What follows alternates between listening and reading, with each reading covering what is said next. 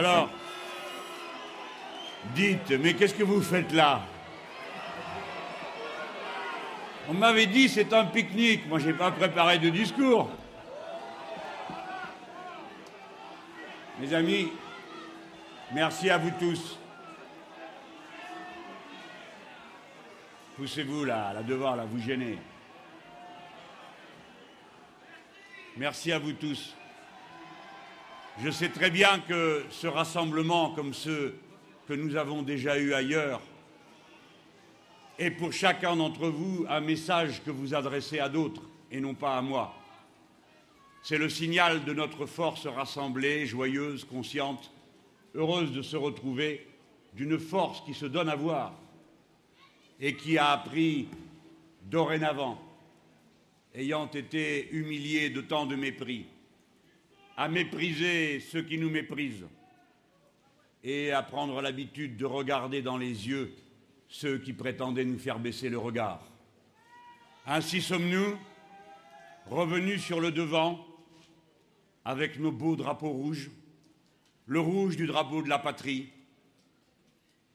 et je guette cet instant en militant et en citoyen engagé que je suis depuis tant de temps, dorénavant, où le front de gauche, formule politique totalement nouvelle, tressée avec intelligence à partir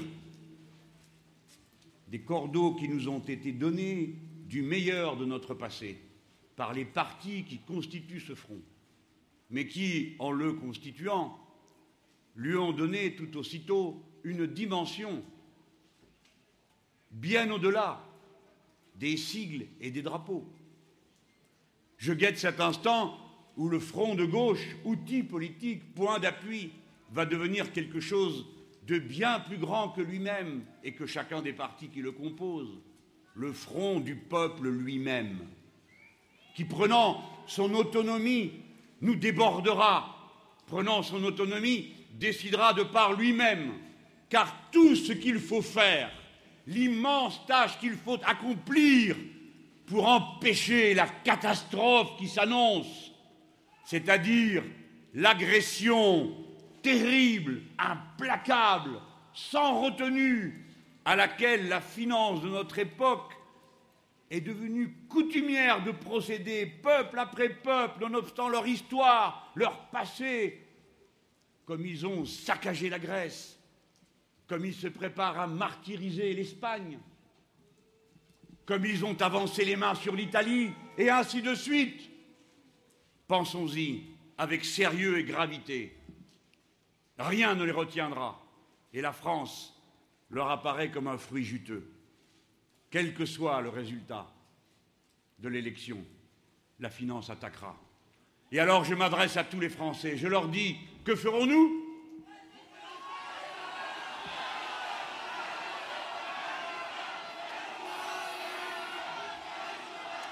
Alors vous tous, vous tous qui dormez au chaud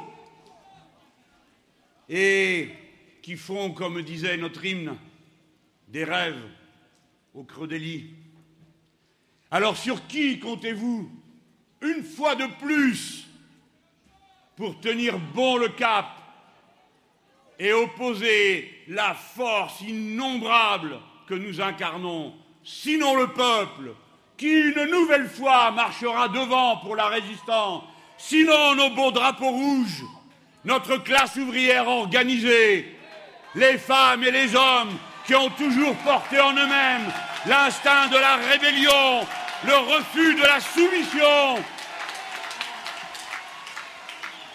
Alors, ils aimeraient avoir le beurre et l'argent du beurre. Le peuple qui résiste, mais qui accepte d'être tondu. Eh non, ce n'est pas possible. Mais c'est à cet instant, à cet instinct de rébellion que je veux parler. Vous autres, je ne connais pas chacun d'entre vous, mais je sais qui vous êtes. Ces femmes, ces hommes qui ont toujours quelque chose à dire au repas de dimanche, qui commandent tous les journaux télévisés, à l'usine, à l'entreprise, au bureau, quand pousse un mouvement d'épaule devant, en lui disant Toi qui as la langue bien pendue, vas-y, dis-lui que. Voilà qui nous sommes. Eh bien, réfléchissons-y un instant. Je disais cet instinct de rébellion, nommons-le, c'est l'instinct de liberté. C'est le goût de ne jamais être enfermé. C'est le refus d'avoir sur sa main, sur sa tête, la main d'un autre, d'une autre, qui vous commande et décide à votre place. Ce n'est pas qu'on ne soit pas brave, qu'on ne soit pas prêt à faire toutes sortes d'efforts, mais on n'aime pas qu'on nous parle de haut. Et nous n'aimons pas être contraints. Il y a en nous quelque chose de cette liberté qui sans cesse est dans l'air, qui va et vient. Et pour autant, ça ne nous empêche pas d'être disponibles pour la discipline, du travail, de l'action. Mais cet instinct de liberté, c'est lui qui est le fil conducteur du temps long de l'histoire et qui nous unit aux pauvres diables, à leurs compagnes,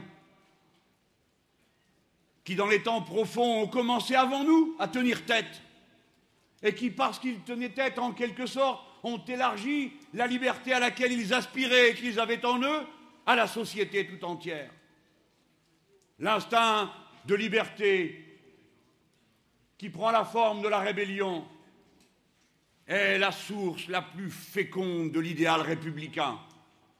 Il ne s'achèvera pas avec nous, il continuera, car demain, les générations qui nous suivent apercevront d'autres horizons où la liberté encore bute, reflue, comme nous-mêmes lorsque nous avons dit que nous allons refonder la République pour refonder le peuple, parce qu'en France, c'est la République qui fonde la nation et non pas la nation qui fonde la République.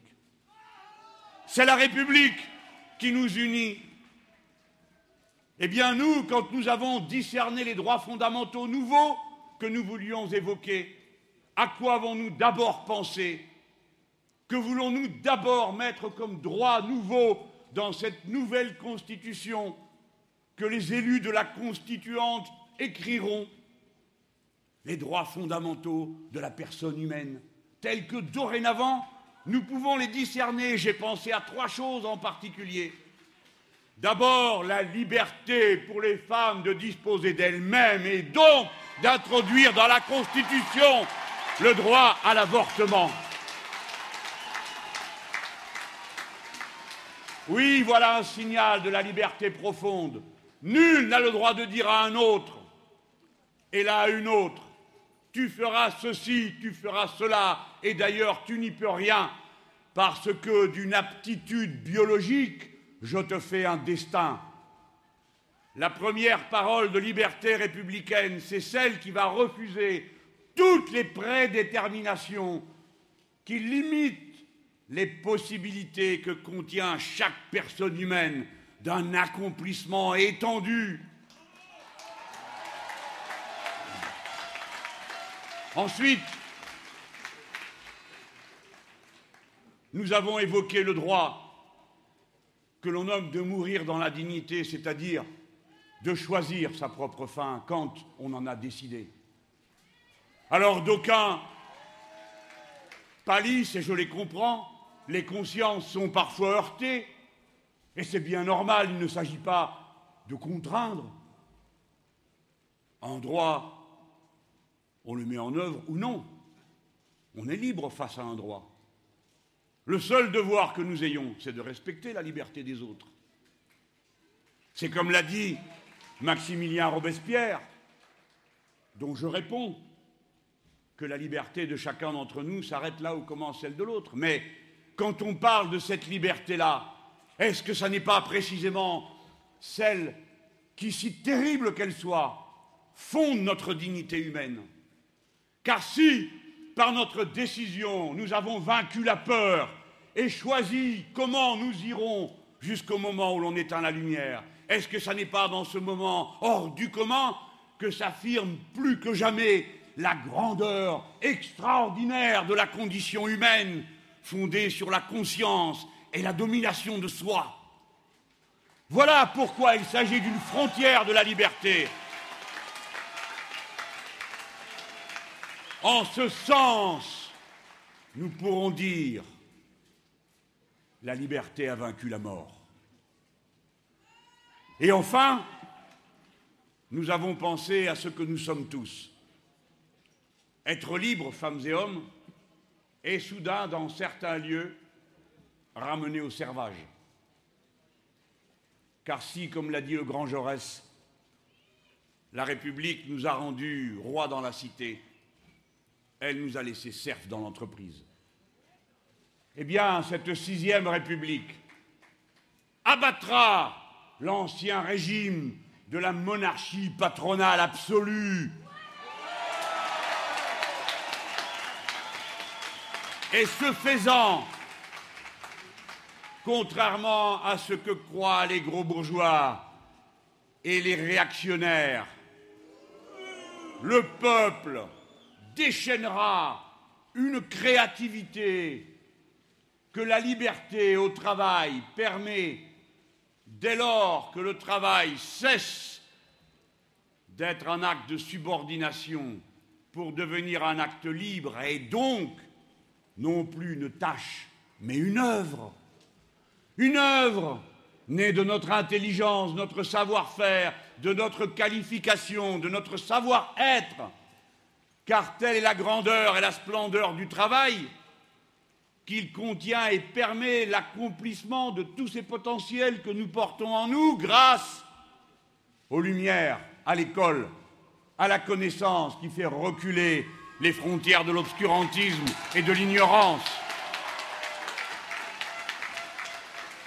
de toutes les choses que nous condamnons du régime qui nous accable depuis cinq ans. La pire, je crois peut-être, est ce gâchis dont je ne sais combien de temps il faudra pour le récupérer, qui a été fait par le saccage de l'école républicaine. Gloire au maître de l'école républicaine.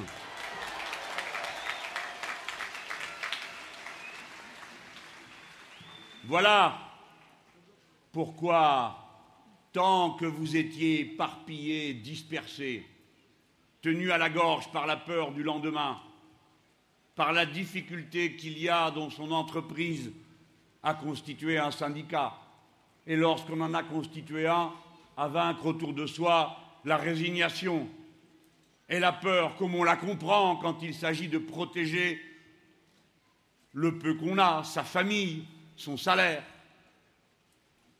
Voilà pourquoi, tant que vous étiez dispersés, il était possible de nous traiter par-dessus la jambe de nous mépriser, de nous humilier, de dire il n'y a plus de classe ouvrière en France, c'est bien connu, juste 6 millions de personnes. Il n'y a plus de prolétaires, juste 7 millions d'employés qui, additionnés aux précédents, forment 13 millions de personnes. C'est-à-dire qu'il n'y a pas dans ce pays de classe sociale plus nombreuse que ce que l'on a appelé autrefois la classe ouvrière. Et si vous savez vous rassembler, si vous savez surmonter non seulement la peur, mais les divisions qui sont entretenues entre vous, alors vous constituez une force irrésistible, car nous sommes les plus nombreux, nous sommes les plus qualifiés. C'est nous qui savons faire tourner ce pays chaque jour et qui le faisons tourner chaque heure qui passe.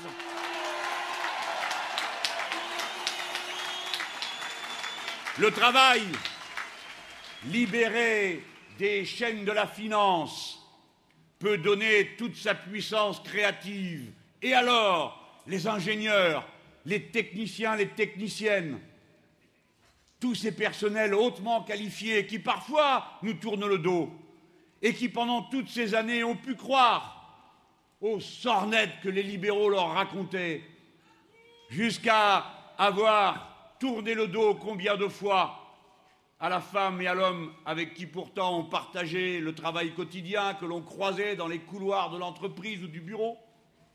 Les voici tous tout d'un coup dégrisés. Ils découvrent qu'ils n'étaient eux aussi que des jouets, des marionnettes, dans la main des puissants qui les ont toujours méprisés.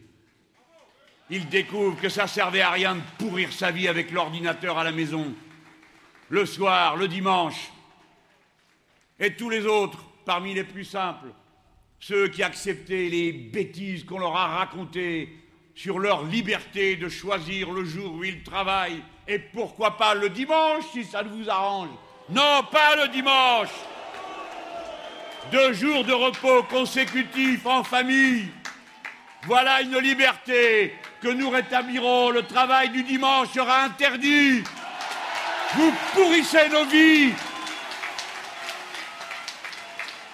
Allez faire vos courses le samedi ou le lundi et fichez-nous la paix. Le temps libre n'est pas le temps résiduel de la production. C'est le temps d'abord sur lequel nous sommes maîtres, ceux de nos propres vies. Voilà pourquoi ces catégories sociales-là maintenant se tournent vers nous. Et se souvenant de l'élémentaire bon sens, comprennent qu'il n'y a pas de morale de vie commune possible si la règle générale c'est profite et tais-toi. Alors c'est à vous que je m'adresse maintenant, vous qui avez la chance d'avoir les bonnes payes, l'emploi le plus élevé, c'est à vous que je parle. Croyez-vous que vous serez heureux longtemps si l'on continue à vivre dans un pays où les gens ne peuvent pas se soigner, où des imbéciles prétendent trier entre les malades d'après leur religion ou leur origine, sans dire comment les microbes eux aussi seraient triés au passage. Croyez-vous qu'on puisse vivre heureux dans un océan de malheur Pour qui vous prenez-vous si vous croyez que vous allez pouvoir, comme ils disent, être responsabilisé C'est-à-dire vous payez vous-même votre santé, vous payez les études de vos enfants, vous payez tout et vous direz moi je peux, les autres n'ont qu'à en faire autant, les autres ne peuvent pas, et vous ne pourrez pas non plus longtemps. La solidarité est un bienfait supérieur à tous les égoïsmes sociaux quelle que soit votre classe sociale, quelle que soit votre classe sociale, vous ne pourrez pas échapper à l'humaine condition que nous avons tous en commun. Et c'est elle qui nous fait devoir, non seulement socialement, mais dans notre responsabilité les uns à l'égard des autres, et face au seul écosystème qui rend possible la vie des êtres humains. C'est nous qui formons la grande classe d'intérêt général. C'est nous qui constituons la grande classe écologique, parce que ce sont les travailleurs qui marchent en première ligne, ouvrières et ouvriers, des dangers des produits que l'on utilise. C'est nous qui sommes les premiers à voir le danger qui est présenté aux autres, et c'est pourquoi, parmi les libertés nouvelles que la sixième République apportera et que le gouvernement du Front de gauche proposera à chacun de se saisir. Il faut que les comités d'hygiène, sécurité, conditions de travail aient en plus un droit d'alerte écologique et même un devoir qui, s'il n'était pas accompli, serait puni par la loi.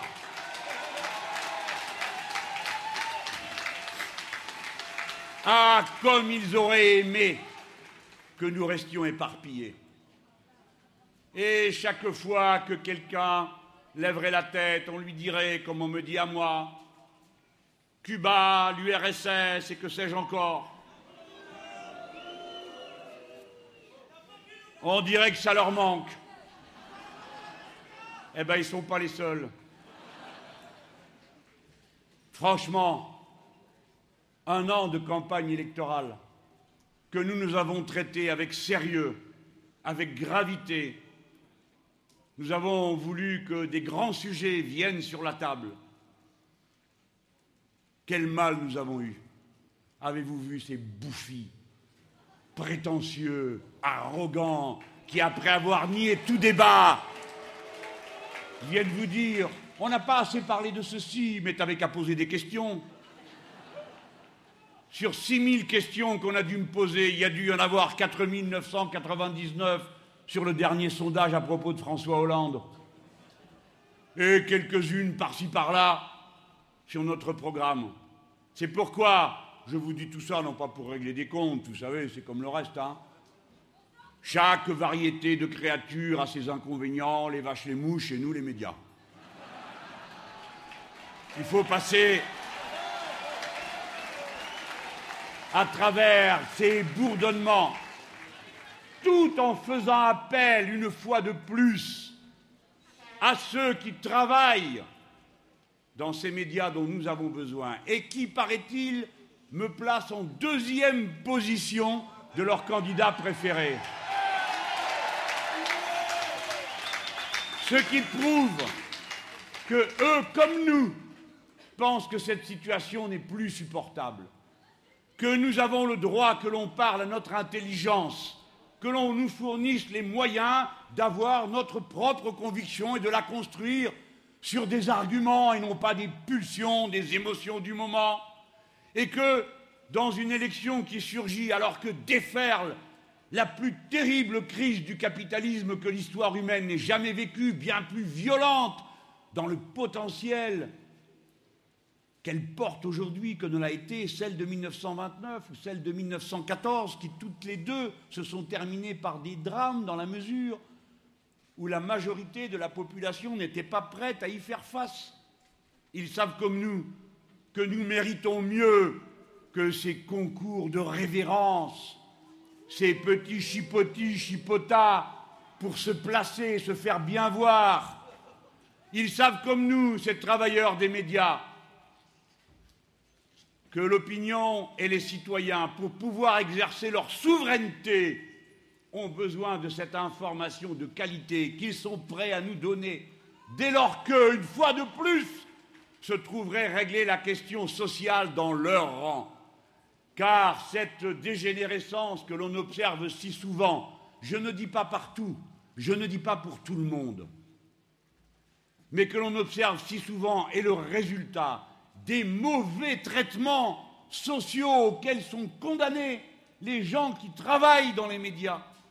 Contrat à durée déterminée, intermittent du spectacle, contrat de mission, bref, des détournements de toutes sortes du droit commun du travail qui font que chacun a la laisse tenue plus court à son gosier qu'elle ne l'est ici ou là dans l'entreprise. Voilà pourquoi nous libérerons les médias en poussant à la révolution citoyenne en leur sein. Si je vous dis cela, c'est parce que j'ai été consterné. Et comme je veux remercier mon camarade Olivier d'Artigol, pour qui je suis ici, car il est le directeur adjoint de ma campagne, et tant qu'elle n'est pas finie, j'ai intérêt à être prudent. Olivier a réagi avec courage quand je vois si souvent qu'il y en a qui ont la main qui tremble et qui prennent peur face à la meute.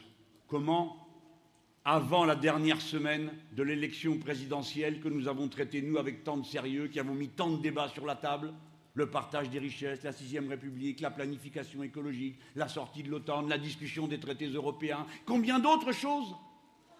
Eh bien, à quoi a-t-on droit? Après nous être battus comme nous l'avons fait, nous et personne d'autre, pendant toute cette campagne, pour aller sortir l'abominable Madame Le Pen, le yéti de la politique, de ce train de confort dans lequel elle circulait aux applaudissements généraux de toute la bonne société qui disait Ah oui, comme je l'ai lu dans un journal, on croyait qu'elle était antisémite, elle est seulement anti-arabe.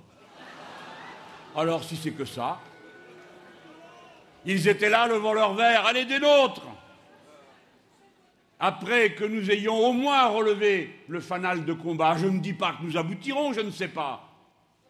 Mais nous avons mené la lutte bravement et beaucoup, nombreux sont ceux qui nous en sont reconnaissants, qui eux-mêmes s'y sont mis du moment que nous nous y mettions. Alors, quand nous faisons tant d'énergie au combat, c'est le moment de venir nous tirer dans le dos. Il n'y a rien de plus pressé pour le nouvel insulteur, le nouvel observateur, que de donner dix pages d'injures pour montrer quel danger public est le front de gauche, avec ses mots d'ordre irréalistes et fossoyeurs de la gauche, qui depuis 30 ans tirent dans le dos de tout ce qui porte vers la, vers la collectivité, vers l'appropriation collective des petits moyens du bonheur, qui ont toujours cet air supérieur pour nous donner leurs bons conseils. Sont-ils capables de nous dire pourquoi leur merveilleuse société est en train d'aller dans le mur? Pourquoi la vie de tant de gens est pourrie? Comment dans un pays si riche, plus riche qu'il ne l'a jamais été de son histoire, produisant deux fois plus de richesses qu'il n'en produisait en 1981, comment se fait-il qu'il y ait tant de gens qui renoncent à se soigner parce qu'ils ne le peuvent plus? Pourquoi y a-t-il 8 millions de pauvres dans ces conditions? Expliquez-nous ça! Regardez comment l'extrême droitisation des esprits a gagné jusque dans certaines salles de rédaction. Avez-vous vu l'Express? Qui, en éditorial, ose dire comment va-t-on se débarrasser de Jean-Luc Mélenchon? Peine perdue, vous ne vous en débarrasserez pas, regardez-les. Ce qui est grave, ce qui est grave, oui, résistance,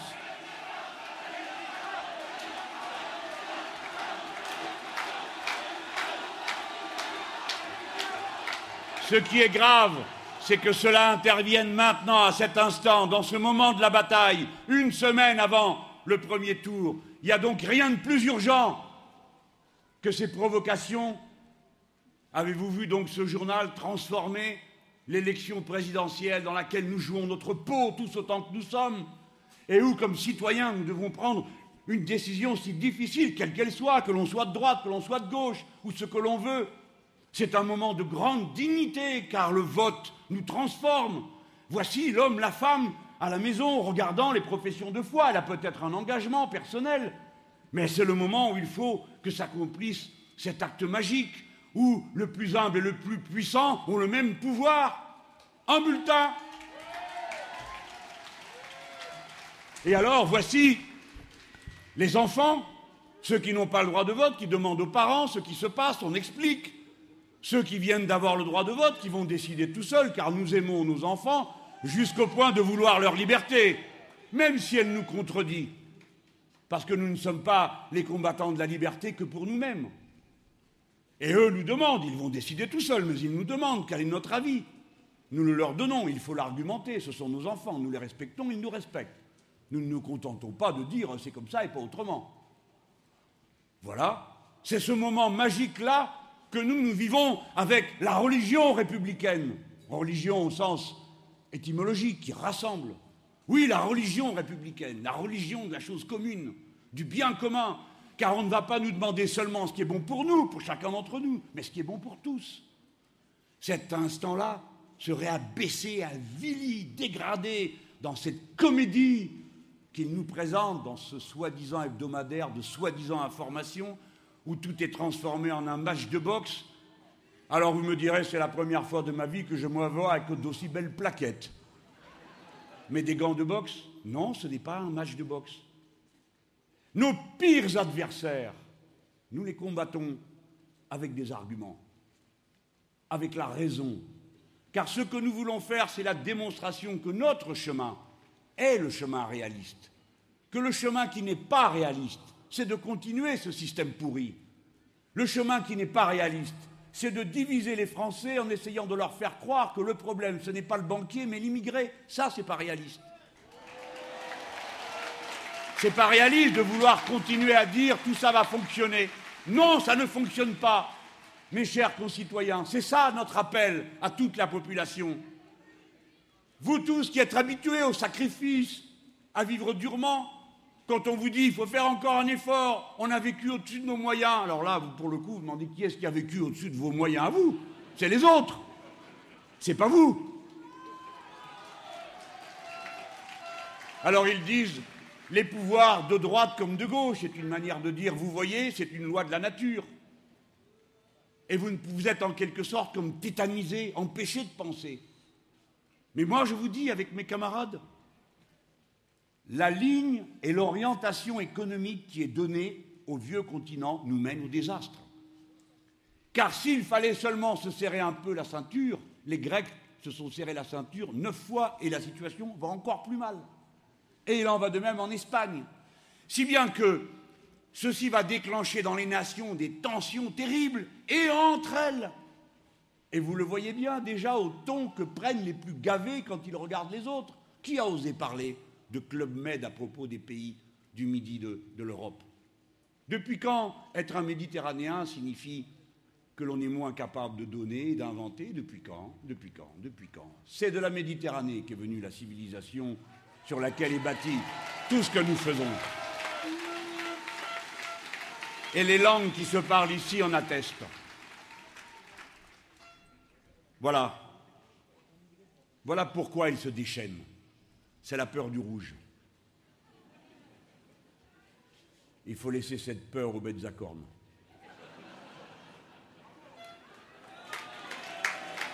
Et vous autres, les plus anciens, et vous autres, les amoureux de l'histoire, vous savez qu'il y a eu une génération qui s'étant abandonnée d'une chose à l'autre et en quelque sorte aiguillonnée par un anticommunisme aveuglé, s'est laissé glisser de pente en pente jusqu'à finir par dire que la défaite leur paraissait préférable plutôt que la victoire du peuple. Il y a eu une génération qui a connu cette extrême droitisation et qui a fini par dire plutôt Hitler que le Front populaire. La mémoire en est intacte et ici dans vos régions, vous le savez peut-être mieux qu'ailleurs, qui avez vu les effets de la lâcheté lorsque la République espagnole a été abandonnée au putsch. Nous sommes les enfants de la retirada et nous saluons la bannière républicaine quand nous la voyons, et notamment aujourd'hui, puisque c'est l'anniversaire de la fondation de la Deuxième République espagnole.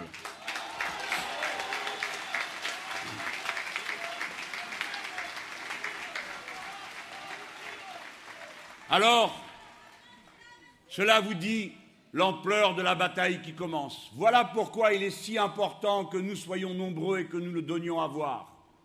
Qu'ils sachent qu'il y a cette grande force qui elle-même s'éduque et n'est pas un attroupement comme ils le croient autour d'une rockstar de la politique, mais une foule de femmes, d'hommes conscients, pleins de culture, pleins de savoir, plein de l'intelligence que l'action collective a donnée tout au fil d'une vie, chaque génération entraînant l'autre, par la transmission de l'expérience, et parmi toutes ces expériences, celle de la volonté et du goût de la liberté. Voici pourquoi été si heureux de parler au pied de cette statue-ci, quoique pour moi, comme vous le savez, en bon historien que je suis, je sais que dans l'histoire, ce qui compte, en France, ce n'est pas la continuité, ni celle des lieux, qui n'a d'ailleurs jamais existé,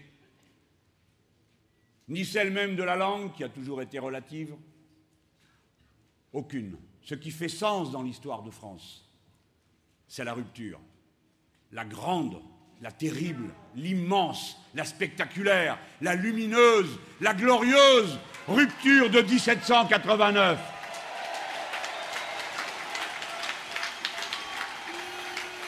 C'est elle qui rend possible,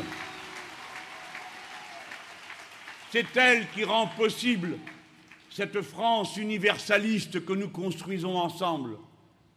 Parce que jour après jour, ayant construit le contrat politique qui nous unit, nous savons que nous ne sommes reliés les uns aux autres, ni par notre couleur de peau, ni par nos religions, ni par nos origines, ni même parfois en dépit du fait, et heureusement que nous ayons en commun l'usage d'une langue que nous partageons avec 200 millions d'êtres humains sur Terre, nous sommes unis par un contrat politique. Liberté, égalité, fraternité. Liberté, égalité, fraternité.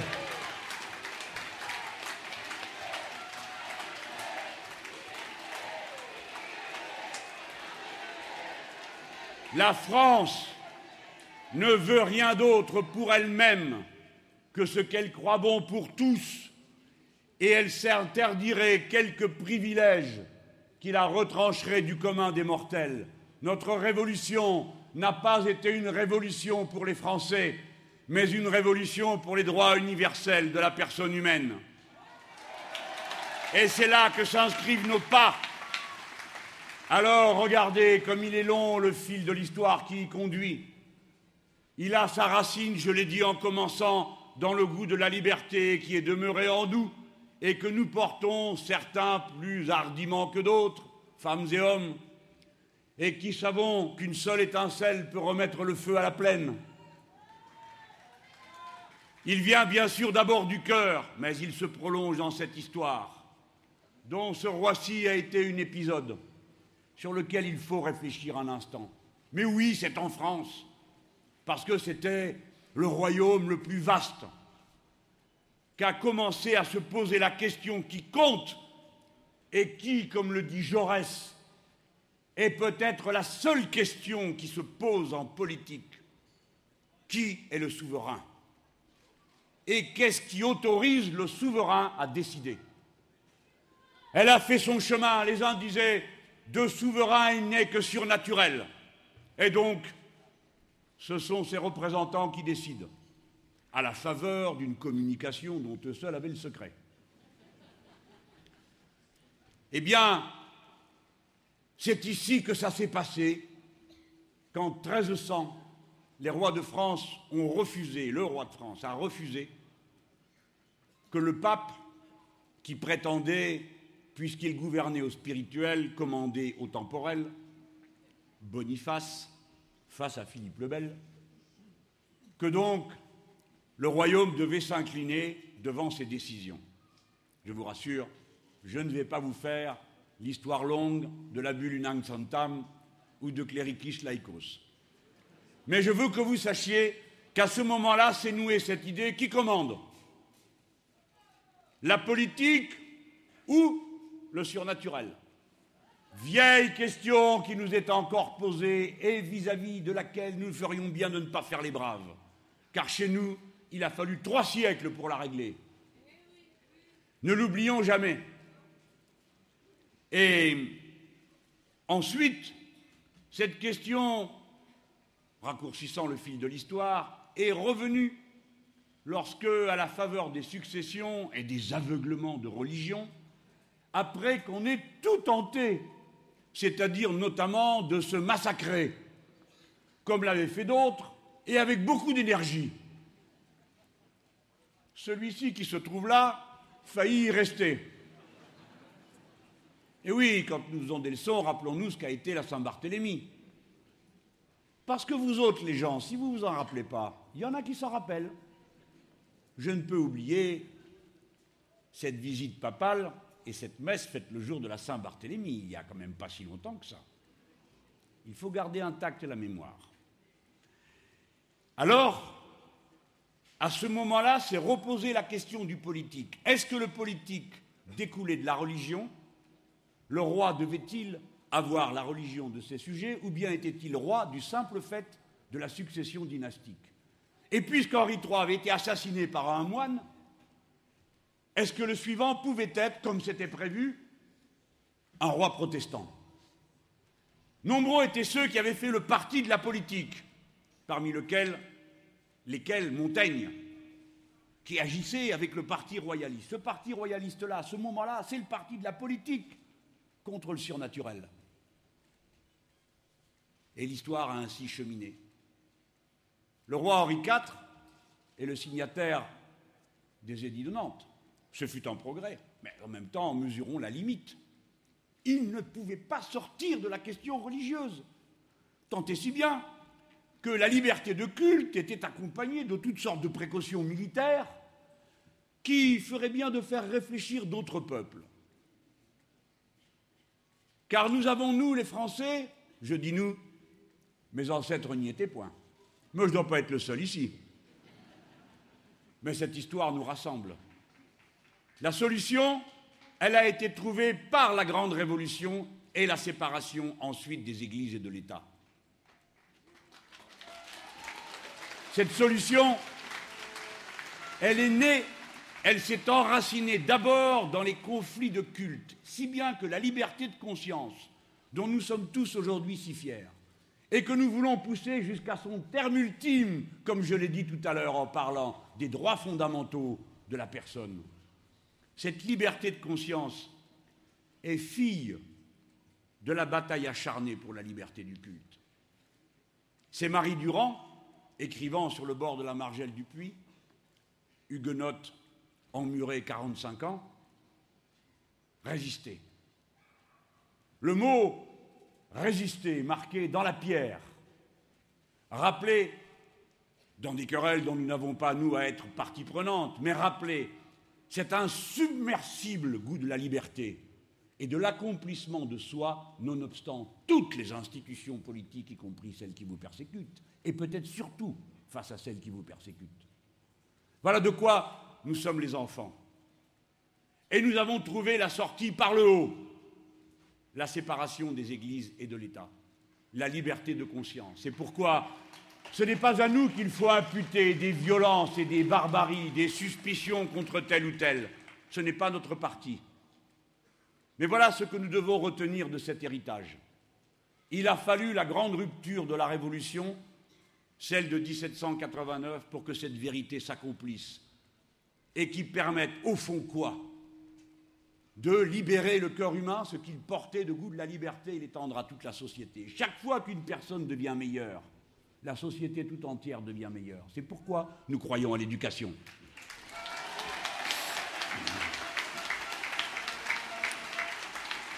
Et voici, retrouver mon fil. De quoi s'agit-il? Encore une fois, à travers ces aventures de l'histoire longue, refuser que quelque chose soit décidé en dehors de soi, ne consentir qu'aux décisions auxquelles on a participé. Cela s'appelle l'émancipation. Et on émancipe les individus quand on émancipe la société. Il faut que les individus s'émancipent eux-mêmes pour émanciper la société. Il faut que la société soit émancipée pour que les individus s'émancipent et soient totalement libres. Le fil conducteur du singulier au pluriel, du collectif à l'individuel, c'est la liberté. Et pour que ce soit la liberté, il faut que ces conditions en soient réunies, institutionnelles et sociales. Voilà les deux composantes fondamentales de l'idéal du Front de gauche et de la République sociale pour laquelle nous nous battons sous le nom de Sixième République, République parlementaire comportant notamment le droit du référendum révocatoire qui permet en cours de route, rassemblant un certain nombre de citoyens, de changer les dirigeants.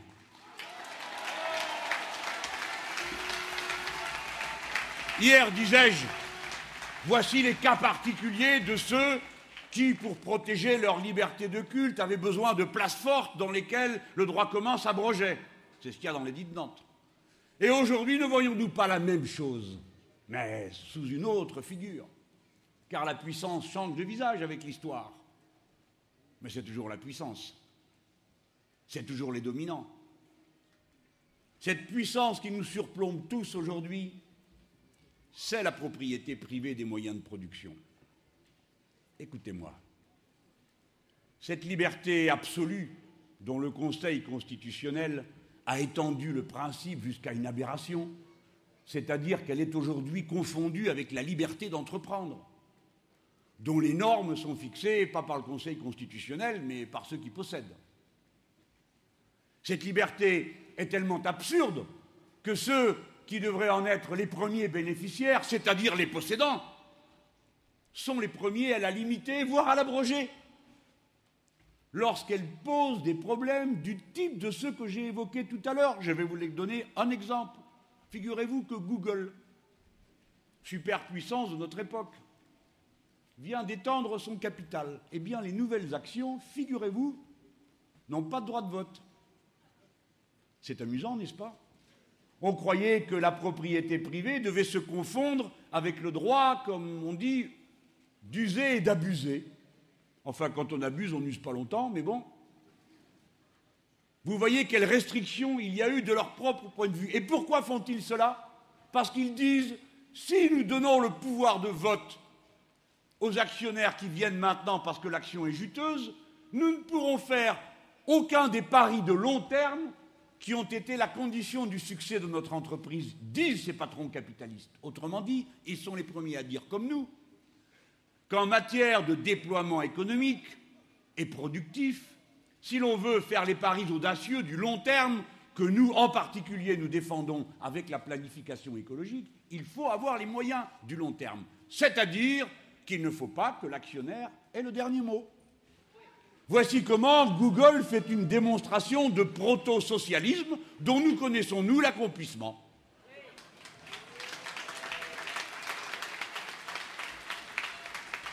Eh bien, c'est la même chose avec Total.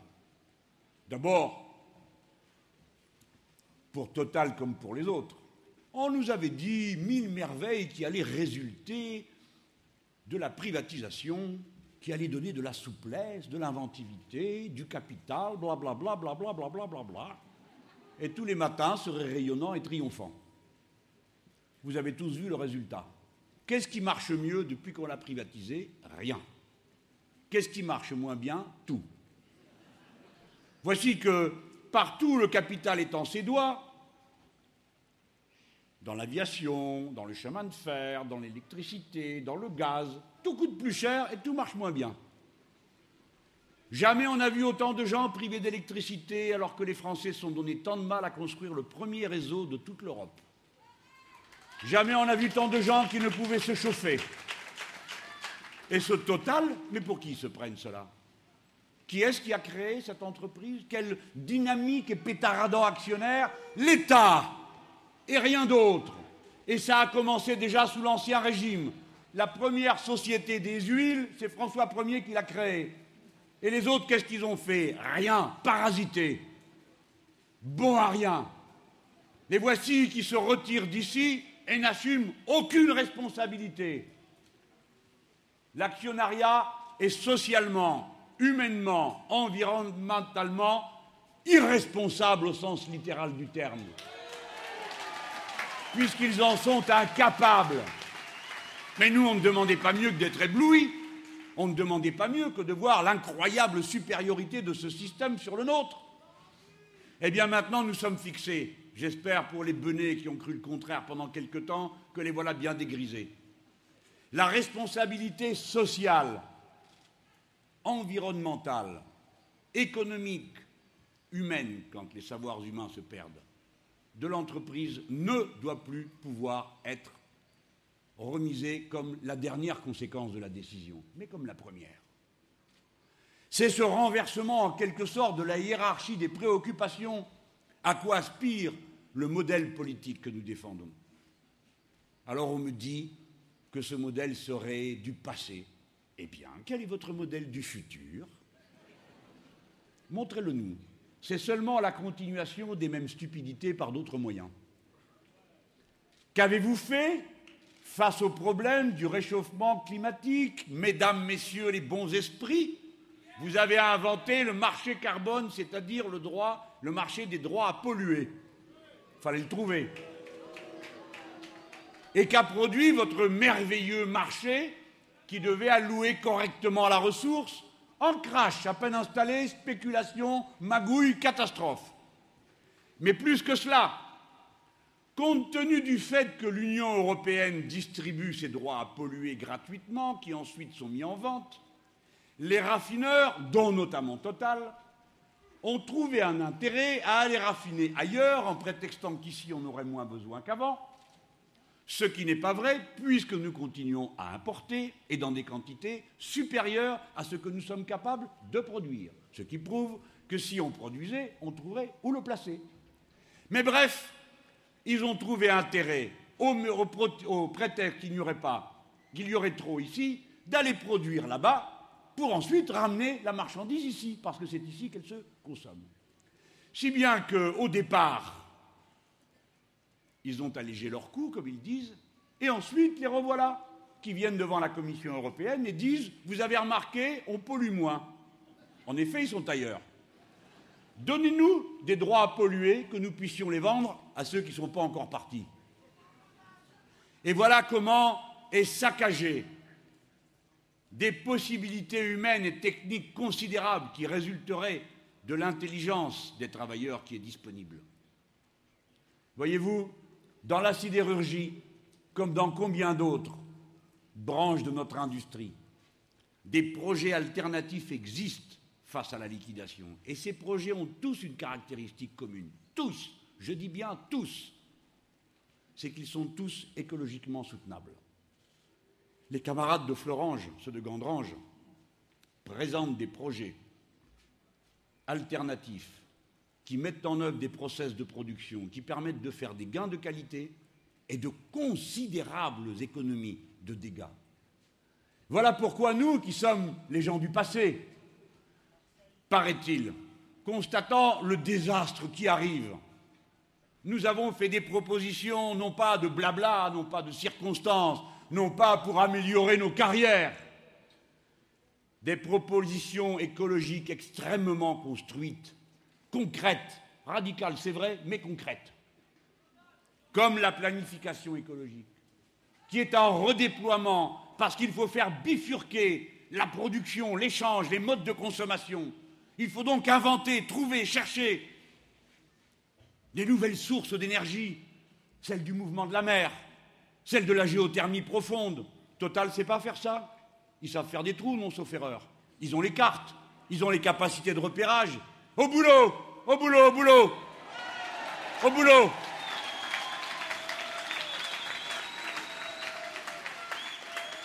Et nous n'avons pas l'intention de confier à je ne sais quel comité théodule ou à je ne sais quel club de la branchouille le soin de choisir ce que nous allons manger ou ne pas manger.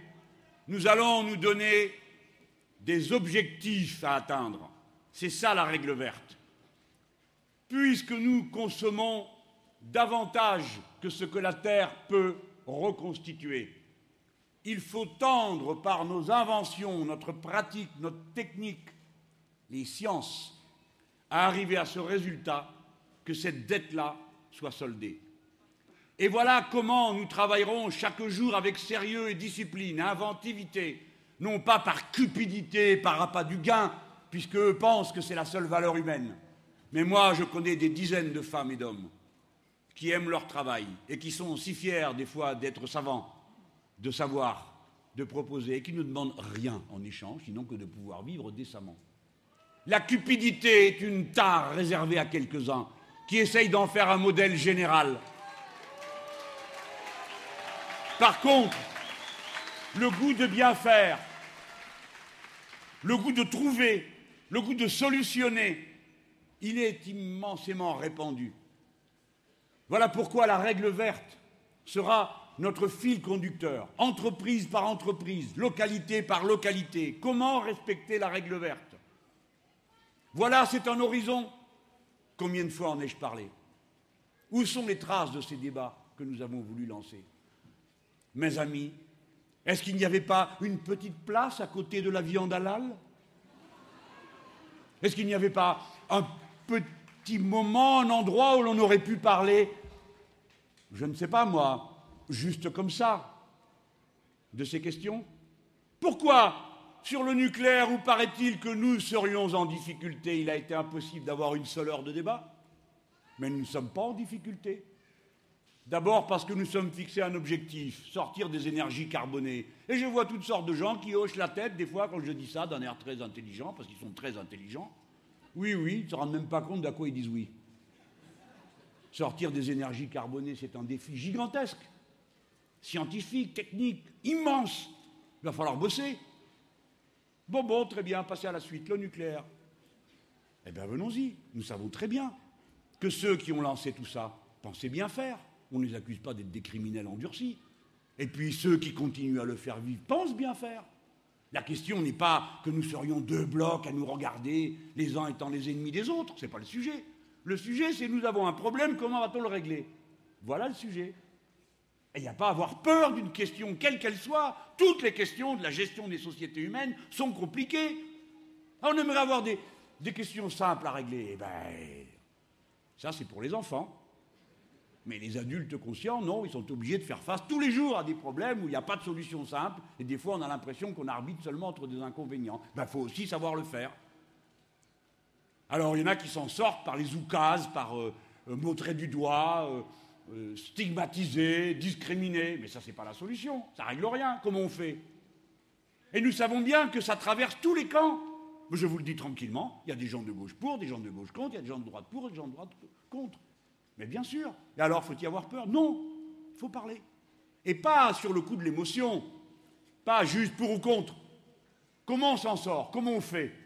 Voilà ce à quoi il faut répondre. Voilà pourquoi nous sommes le camp de la radicalité concrète. Parce que dans nos propres rangs, dans nos propres rangs, il y a cette contradiction.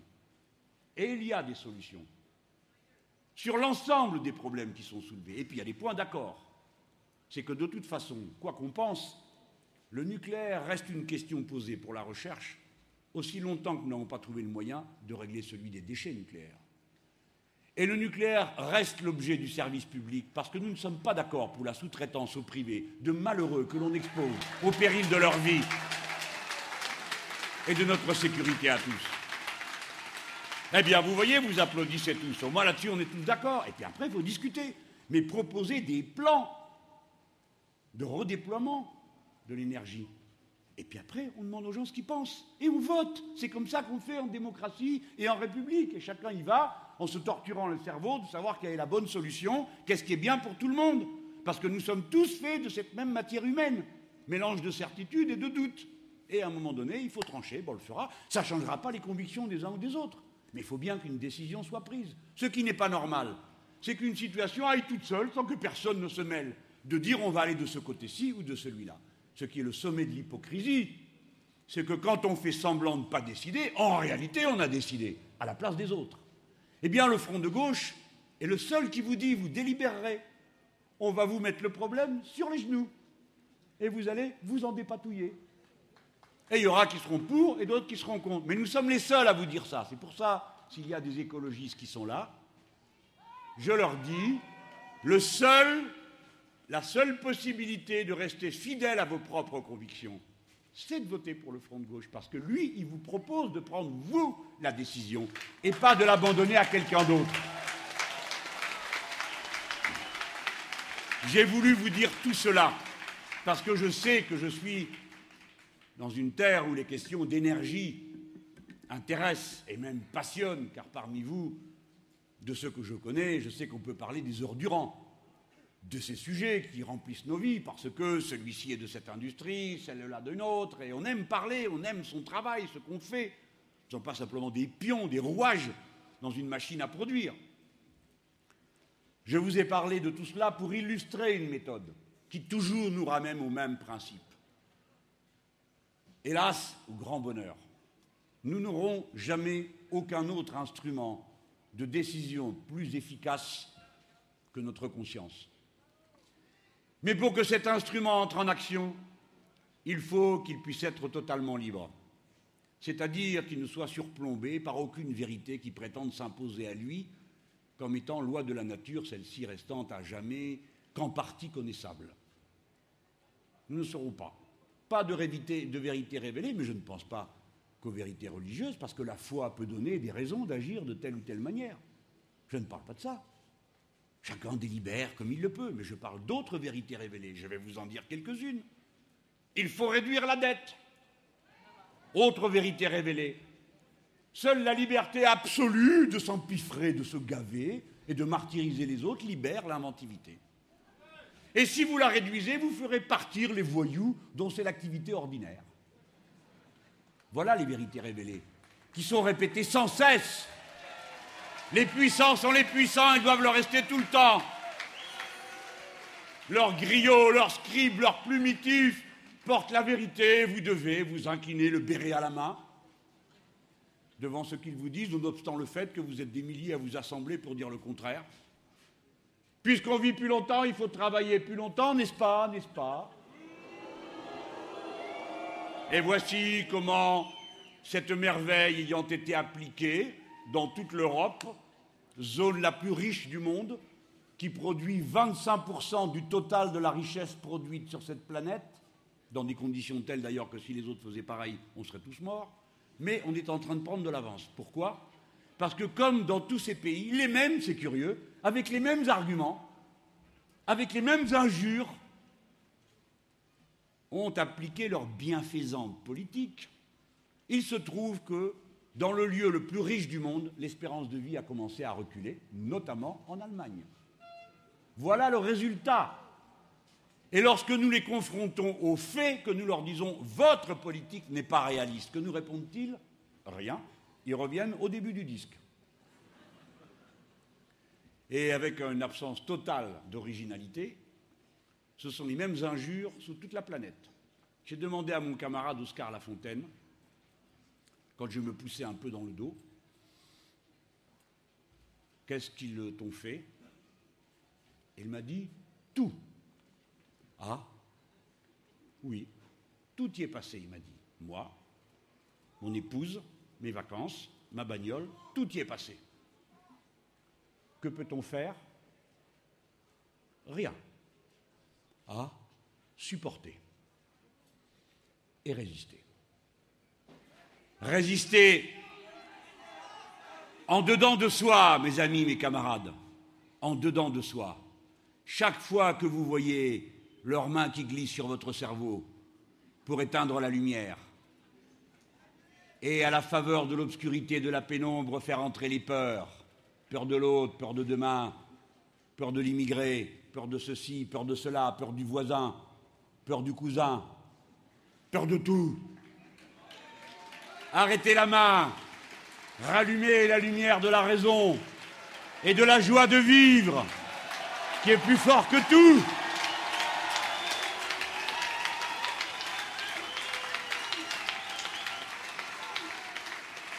En toute chose, il n'y a pas de recours plus fort que ce que vous sentez en vous, cet instinct de liberté, ce refus de vous soumettre. Cultivez-le, travaillez-le, méprisez ceux qui vous méprisent, manifestez de la solidarité, de la fraternité à l'égard de celle ou de celui qui, dans l'entreprise, avec le syndicat, vous appelle à résister celle ou celui qui, dans l'association, avec vous, va faire qu'on n'enlèvera pas les enfants à la porte des écoles pour capturer les parents. Soyez des justes. Soyez la France. Belle, rebelle, solidaire. La patrie républicaine qui nous rend tous égaux et fait que cette histoire longue, travaillons-nous. Et à nouveau, ce samedi-ci qui vient, va marquer comme un coup de tonnerre le paysage de toute l'Europe. Nous allons ouvrir la brèche nous allons défoncer tous les obstacles. Vive la République, vive la France.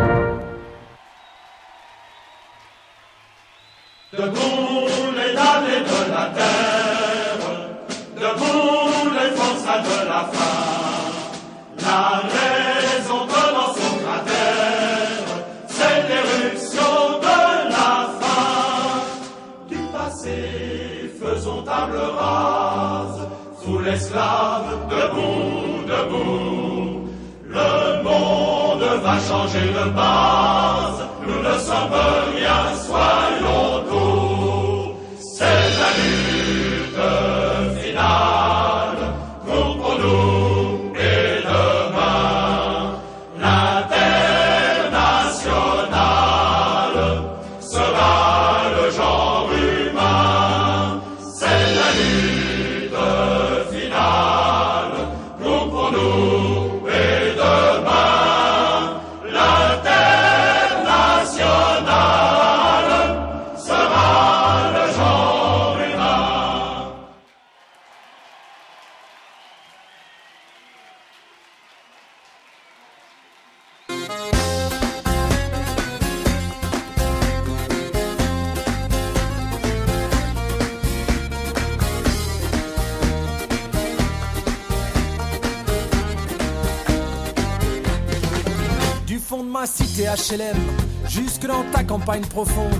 Réalité la même, et partout la révolte gronde.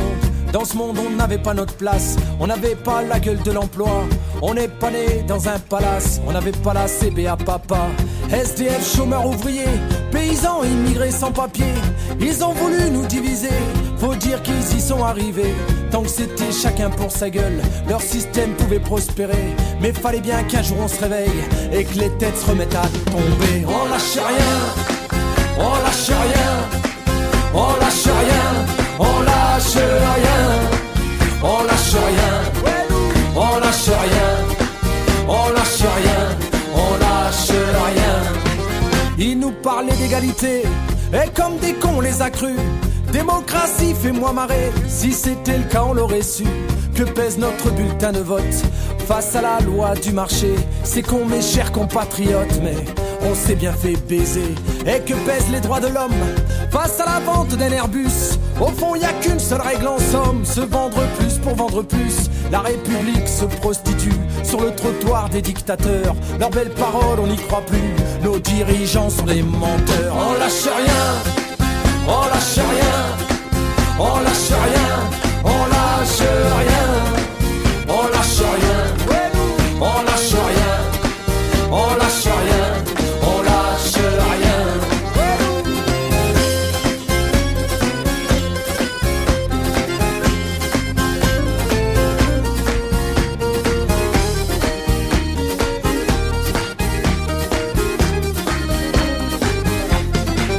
C'est tellement con, tellement banal de parler de paix, de fraternité.